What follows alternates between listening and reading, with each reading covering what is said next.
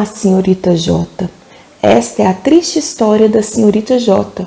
Uma jovem que vê a si mesmo como um Marte, sem nunca notar que, embora esse papel possa ser atraente para quem o interpreta, é terrivelmente tedioso para todos os demais. Ela sempre fica com a pior parte de todas as coisas e o pior lugar do ônibus. Tente dar-lhe alguma coisa a mais.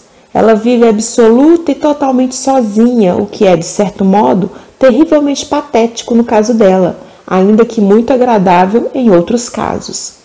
Ela tem uma paixão pelo passado e vive em um mausoléu da família cercada por uma aura de virtude e relíquias dos dias em que sua mãe era viva.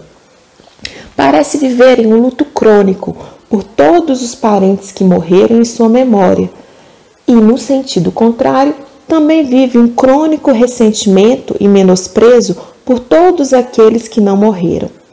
Não culpamos os parentes, todavia gostaríamos muito de dar à senhorita J e à sua casa a dádiva de uma arejada completa e salutar. Solteira e Feliz Guia Clássico para Mulheres Marjorie Rios